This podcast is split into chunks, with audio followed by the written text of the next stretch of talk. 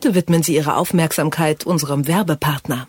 Diese Episode wird präsentiert von Elementary, dem BASF-Podcast. In Elementary geht es um Chemie, die verbindet für eine nachhaltige Zukunft. Von Hightech im Fahrradsattel über 3D-Metalldruck bis hin zu Batterierecycling und Elektromobilität. Elementary macht die Welt der Chemie von heute und von morgen erlebbar. Jetzt reinhören und abonnieren, überall, wo es Podcasts gibt. Mehr Infos findet ihr auch in den Show Notes. Spektrum der Wissenschaft, der Podcast von Detektor FM.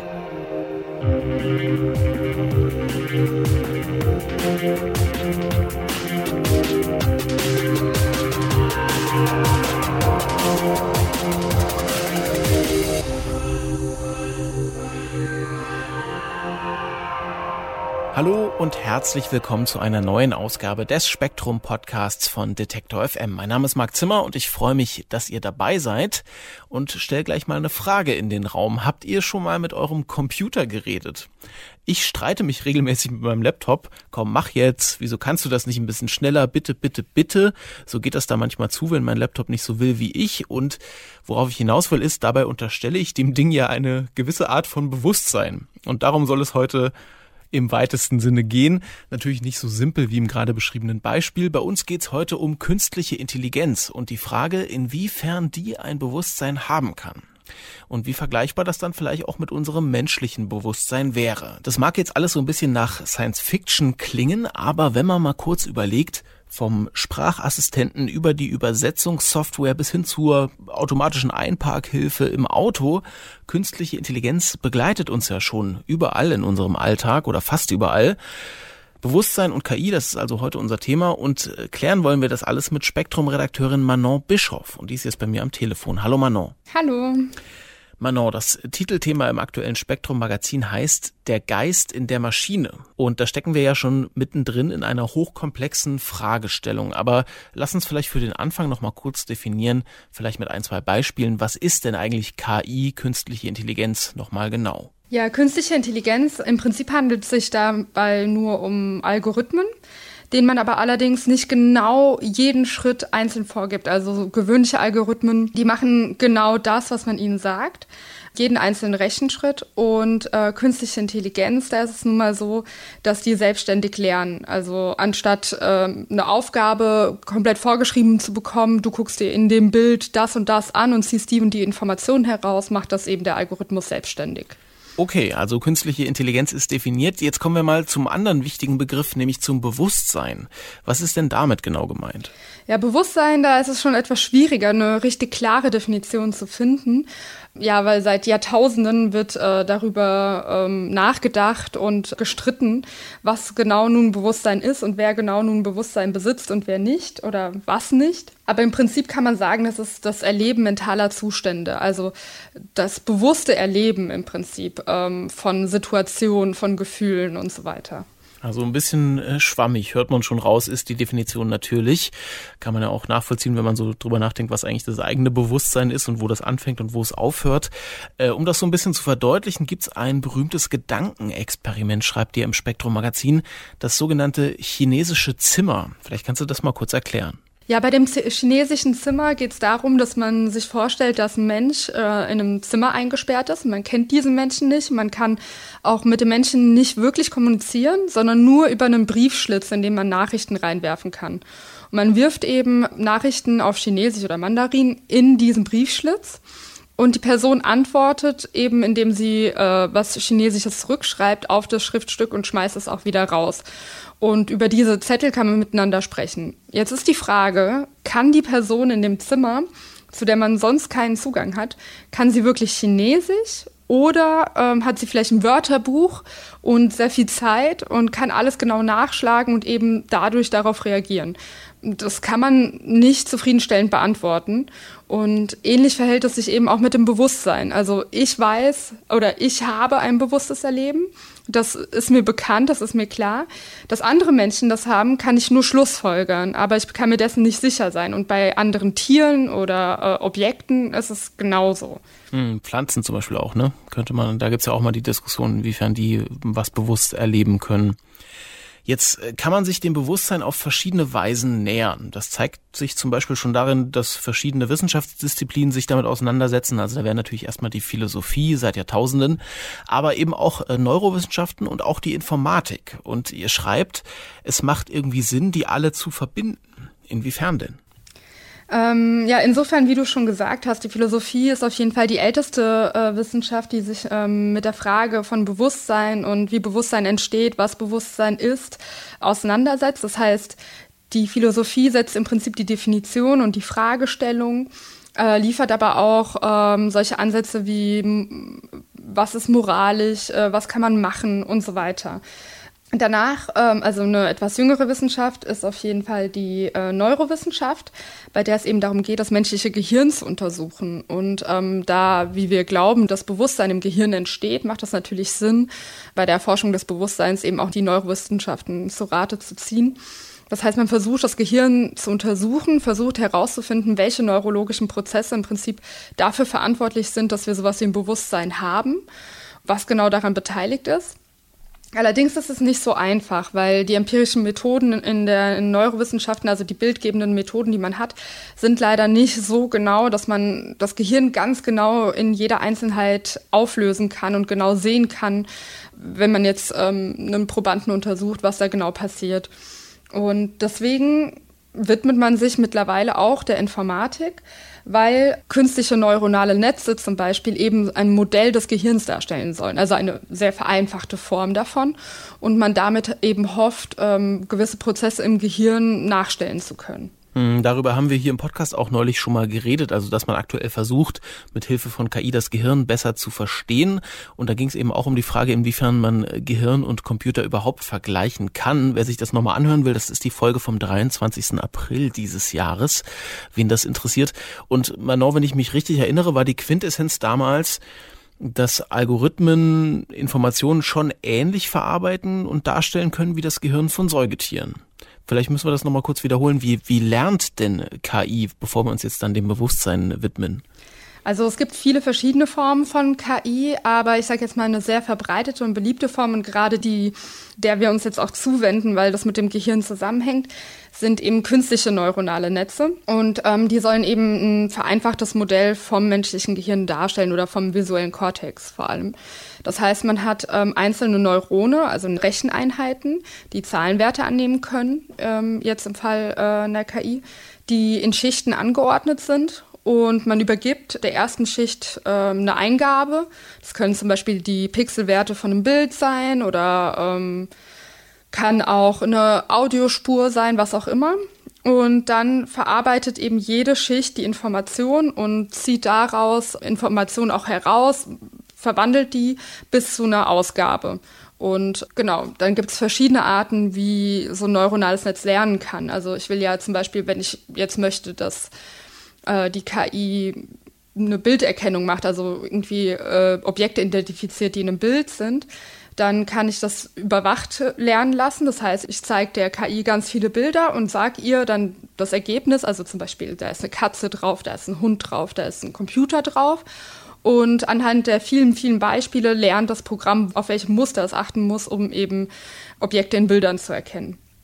Andererseits kann man aber auch KIs mittlerweile unüberwacht lernen lassen. Das heißt, ich übergebe der, der KI ganz viele Daten und äh, sie sucht eigenständig nach Mustern. Und das ist vor allem hilfreich, wenn man sehr, sehr viele Daten hat und äh, man eben zum Beispiel auch selbst nicht weiß, wonach man jetzt genau sucht oder ähm, vielleicht auch nach Mustern sucht, die, die dem Menschen gar nicht auffallen, die aber einer KI vielleicht dann auffallen.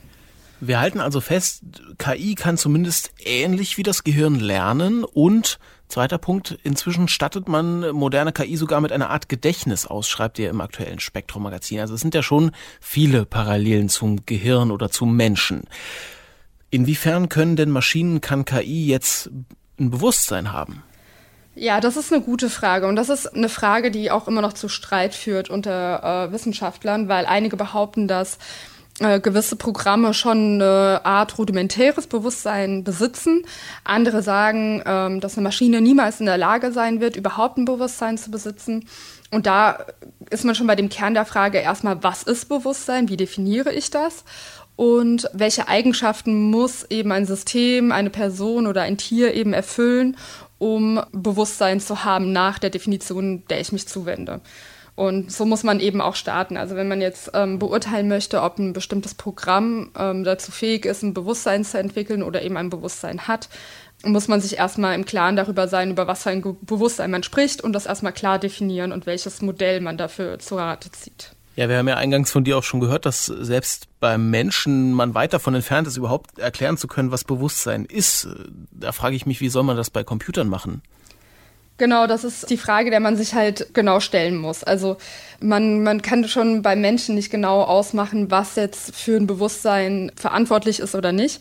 Und deswegen kann man das jetzt auch nur theoretisch besprechen, eben indem man äh, sagt, okay, ich betrachte jetzt dieses Bewusstseinsmodell, da gibt es ja mehrere, die natürlich schon ausgearbeitet wurden, und prüft, ob äh, es möglich ist, dass eben ein Algorithmus diese Eigenschaften erfüllt, die man an Bewusstsein oder ein bewusstes Wesen stellt.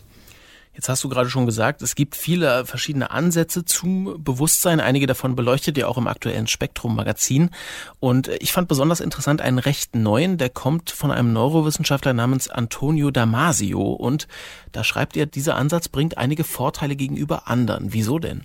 Also das äh, Modell nach Damasio behandelt das Bewusstsein erstmal in drei verschiedenen Stufen. Also es unterscheidet zwischen drei verschiedenen Stufen von Bewusstsein und legt den Schwerpunkt eben darauf, dass ein, ein Wesen bewusst ist, wenn es das eigene Selbst in der Welt ausmachen kann und eben in Beziehung zu der Welt setzen kann. Das ist so die grobe Idee. Und dann unterscheidet er, wie gesagt, zwischen drei Stufen von Bewusstsein. Das erste ist das Proto-Selbst. Das ist eigentlich kein richtiges Bewusstsein, sondern es ist eher, man befindet sich in, der, in irgendeiner Umgebung und reagiert auf die Umgebung. Eben durch Instinkt, das sind eher unbewusste Reaktionen. Also sowas wie, man wird angegriffen, man rennt weg. Das haben auf jeden Fall alle Tiere. Und dann die nächste Stufe, wo es jetzt schon um so eine rudimentäre Form von Bewusstsein ist, ist das Kernbewusstsein. Und da geht es darum, dass man schon mit der Welt in Verbindung tritt, mit der Umgebung und auch ein Selbstbild von sich in dieser Welt hat. Äh, man hat sowas wie Gefühle und Emotionen, also man hat nicht einfach nur Hunger, sondern kann auch sowas wie Freude oder ähm, Liebe und Hass empfinden, eben in Wechselwirkung mit der Umgebung und mit den anderen Wesen in der Umgebung. Und ähm, man kann auch Reaktionen antizipieren, also man kann auch zumindest flüchtig ein flüchtiges Gedächtnis entwickeln. Und ähm, ja, das ähm, Kernbewusstsein haben auch mit Sicherheit Tiere wie Affen oder ähm, bestimmte Vögel und sowas. Und dann gibt es noch das erweiterte Bewusstsein, was wirklich höhere kognitive Fähigkeiten auch mit einbringt, eben sowas menschenähnliche Interaktionen, dass man wirklich Pläne schmieden kann über einen langen Zeitraum, dass man Sprache entwickelt, Schrift entwickelt und so weiter. Genau, zwischen den drei Stufen unterscheidet Damasio. Und ähm, was große Vorteile hat, sein Modell ist, dass er einerseits biologisch plausibel ist. Das heißt, er ordnet in Stufen bestimmte Strukturen im Gehirn zu. Also dadurch ja, hat er einen Bezug zur Biologie auch. Und ähm, auf der anderen Seite lässt sich eben seine Definition vom Bewusstsein, also die formale Definition, auch als Programm umsetzen. Das heißt, man könnte, also es ist mechanistisch, das heißt, man könnte im Prinzip einen Algorithmus bauen, der halt eben ähm, bewusst ist. Und äh, genau dem will man sich dann noch zuwenden. Jetzt ist dieses Modell sehr vielversprechend, wie ihr schreibt, aber es führt ja trotzdem bislang auch nicht zum Ziel, oder? Ja, das Problem ist, ein Modell kann natürlich sehr, sehr gut sein. Allerdings muss man das Modell auch, also ein theoretisches Modell in den Wissenschaften oder in Naturwissenschaften vor allem muss man ja prüfen können oder widerlegen können. Das heißt, das Modell muss Vorhersagen treffen und äh, man muss diese Vorhersagen eben überprüfen können. Und das ist eben bei allen Bewusstseinstheorien erstmal ein bisschen schwierig, weil man braucht äh, Probanden, man braucht sehr gute Messgeräte, man muss neurologisch, man muss halt ins Gehirn quasi gucken können und ähm, muss dann halt daraus am Ende Schlussfolgern können, ob eben das äh, Modell richtige Vorhersagen trifft, zum Beispiel, dass eben die und die Neurone bei der und der Bewusstseinsaktivität irgendwie ähm, beteiligt sind. Ja, das ist natürlich immer sehr schwierig zu überprüfen.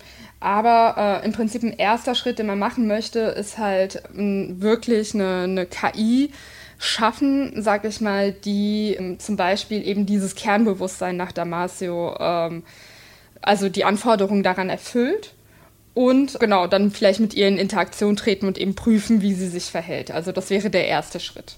Also man könnte eine Art bewusstes KI-System schaffen nach dieser Definition. Und äh, dazu müsste man dann verschiedene Lernarten auch kombinieren oder verschiedene Bewusstseinsarten oder was bedeutet das jetzt? Ja, also man möchte jetzt natürlich einen Algorithmus schaffen oder eine KI schaffen, die, wie gesagt, die, die Anforderungen an ein Kernbewusstsein erfüllen. Das heißt, die KI muss sowas wie ein Weltmodell erstellen, also ihre Umgebung wahrnehmen. Ähm, als Eingabe erhält dann äh, das Programm äh, sensorische Messungen, eben wo es sich befindet, ähm, was sich vor dem der Maschine befindet oder was auch immer. Das heißt, es schafft daraus ein Weltmodell.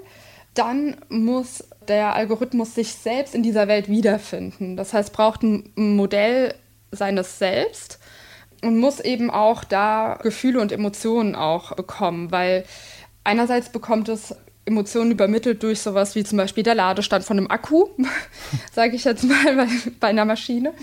Und ähm, muss mit dem Ganzen aber auch mit der Welt in Interaktion treten, weil man möchte ja, dass es äh, eine intrinsische Motivation entwickelt. Also sowas Bewusstsein, man ist ja irgendwie getrieben, in dieser Welt zu handeln, irgendwie, eben aufgrund von Emotionen und Gefühlen. Das heißt, äh, diese, beiden, ja, diese beiden Eigenschaften braucht das System auch.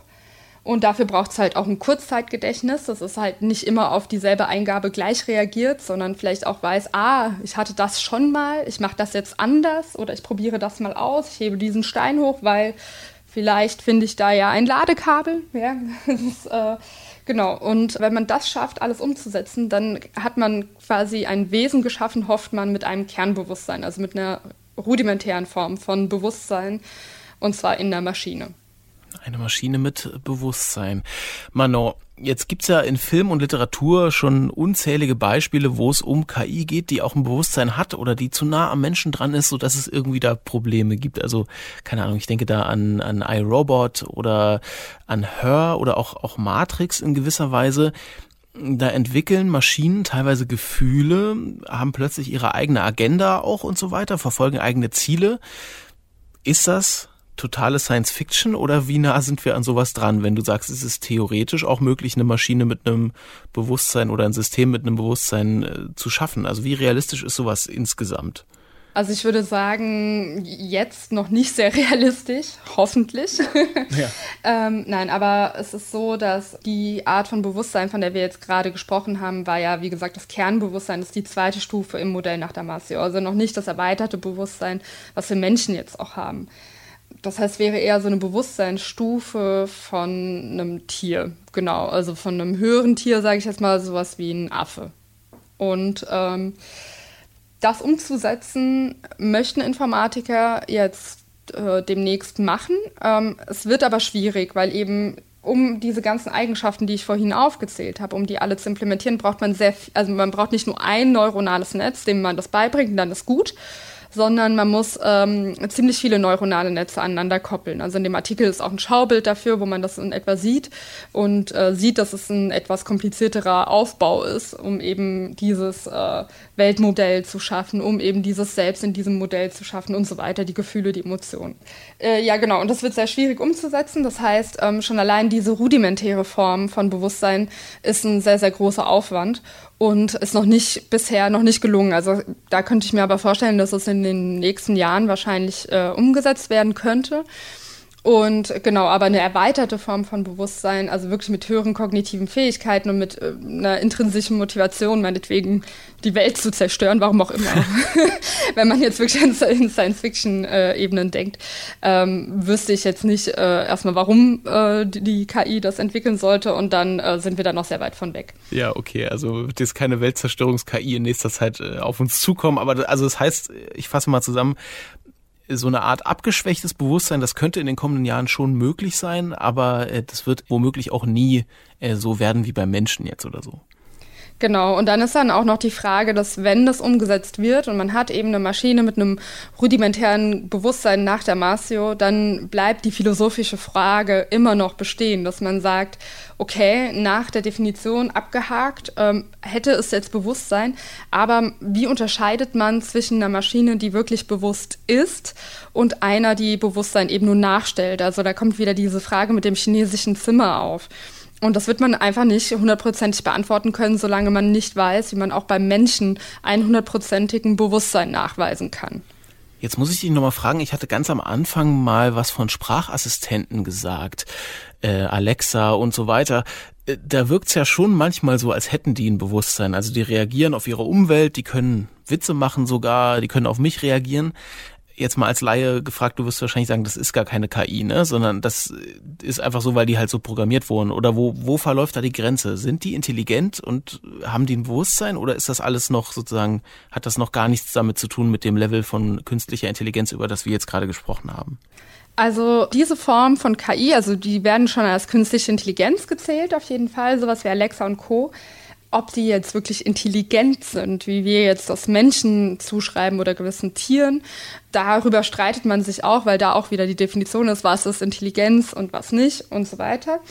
Aber ähm, also ein Bewusstsein besitzen sie definitiv nicht, weil sie reagieren auf ihre Umgebung, das ist wahr, aber das ist auch alles. Also die haben kein Modell ihrer selbst, die haben selbst keine Empfindungen wie dass sie wirklich ein Gefühl empfinden und vielleicht ihren, äh, auch wenn sie dir vielleicht das Gefühl geben, dass sie dich mögen, haben sie keine Gefühle und ähm, haben auch keine intrinsische Motivation, irgendwie zu handeln, sondern die sind wirklich nur darauf programmiert, auf ihre Umgebung zu reagieren. Okay, weil ich dachte gerade zum Beispiel noch an diese, diese automatisierten Staubsaugerroboter, die jetzt ganz viele Leute haben weil du hast ja gesagt, es ist auch eine Definition von Bewusstsein, dass man sich mit der Welt in Beziehung setzen kann und sich in ihr verorten kann. Das kann der ja. Der kann sozusagen in meiner Wohnung äh, rumfahren und äh, sieht die Wände und weiß, wo er abbiegen muss und so.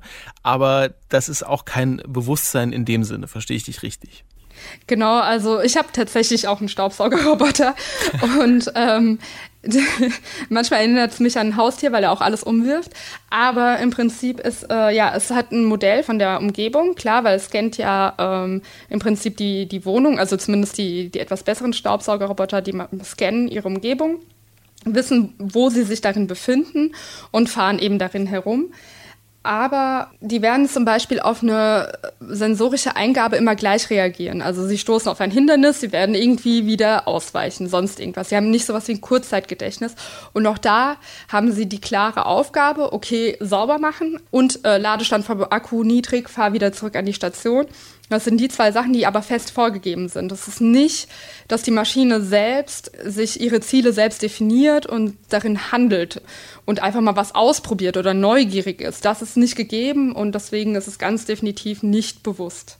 Ja, es ist also immer so ein bisschen die Frage, ob es ein echtes Bewusstsein ist oder eine Art Imitation von einem Bewusstsein. Ne? Das ist ja auch bei, bei künstlicher Intelligenz einfach ganz grundlegend immer die Frage, wird da Intelligenz wirklich hergestellt oder, oder wird sie nur imitiert? Genau. Ja. Okay, also wir halten fest, Manon. Sehr spannendes Gespräch, finde ich jetzt schon. Solange unklar ist, wie man die Existenz des menschlichen Bewusstseins jetzt naturwissenschaftlich belegen kann, solange wird das auch bei Maschinen nicht gelingen, weil wie sollen wir wissen, wovon wir genau reden? Daran wird aber ja gerade auch geforscht und auch kräftig experimentiert, ausprobiert, um sich diesem ganzen Komplex zu nähern. Vielleicht kannst du uns da nochmal einen kleinen Einblick geben, woran die Forschung denn da gerade so arbeitet. Ja, also verschiedene Disziplinen arbeiten da an verschiedenen Dingen, muss man sagen. Also in den Neurowissenschaften versucht man bessere bildgebende Verfahren zu entwickeln oder zu finden, verschiedene Funktionen im Gehirn zu entschlüsseln, was da genau passiert. Man untersucht Tiere, Menschen, alles Mögliche eben, um besser zu verstehen, wie funktioniert das Gehirn, was wird bewusst aufgenommen. Ähm, dann sind Experimente in Planung, die eben verschiedene Bewusstseinstheorien prüfen sollen ähm, wo man eben vergleicht, welche Vorhersagen sie machen für bestimmte Reaktionen im Gehirn bei Menschen, wenn man ihnen was zeigt. Also da wird es Experimente geben in den nächsten Jahren. Ähm, das ist auch alles sehr spannend. Dann in der Informatik, wie gesagt, arbeitet man daran, äh, Modelle des Gehirns äh, zu schaffen, eben sei es um Bewusstsein zu imitieren oder halt eben zu erzeugen, wie auch immer, oder um andere Lernmechanismen einfach besser zu verstehen, zu verstehen, wie das Gehirn genau lernt selbst in der Mathematik wendet man sich ähm, verschiedenen Bewusstseinsmodellen zu. Und also es gibt aus allen möglichen Wissenschaften mittlerweile Einflüsse ähm, zu dieser Frage. Und ähm, es bleibt sehr spannend, würde ich sagen. Auf jeden Fall. Hat, haben Maschinen ein Bewusstsein? Können sie eins haben? Das äh, wird uns sicherlich in den nächsten Jahren und Jahrzehnten auch noch, noch weiter beschäftigen. Manon, ich sage schon mal vielen Dank fürs Erklären. Ja, danke auch. Und ich würde dich gerne noch kurz fragen, das Thema ist ja der Auftakt zu einer Serie in Spektrum über das Bewusstsein, die also in den kommenden Heften dann noch weiterläuft. Was erwartet uns denn dann noch? Ja, in den nächsten Heften, ähm, wie ich es eben kurz angedeutet habe, wird es dann darum gehen, um eine mathematische Theorie des Bewusstseins, was jetzt erstmal sehr abstrakt klingt. Ähm, und dann äh, im Heft darauf wird es eben um Experimente gehen, um wie man verschiedene Bewusstseinstheorien prüfen kann. Das also in den nächsten Heften das aktuelle Spektrum-Magazin mit noch viel mehr Infos zum Thema Bewusstsein und äh, KI, als wir jetzt hier heute besprechen konnten. Das gibt's jetzt überall zu kaufen am Kiosk, in der Bahnhofsbuchhandlung, aber auch online auf spektrum.de. Manon, ich sag Tschüss, dir einen schönen Tag. Danke dir auch. Mein Name ist Marc Zimmer, auch euch. Danke fürs Zuhören. Tschüss und macht's gut. Bis nächste Woche. Spektrum der Wissenschaft, der Podcast von Detektor FM.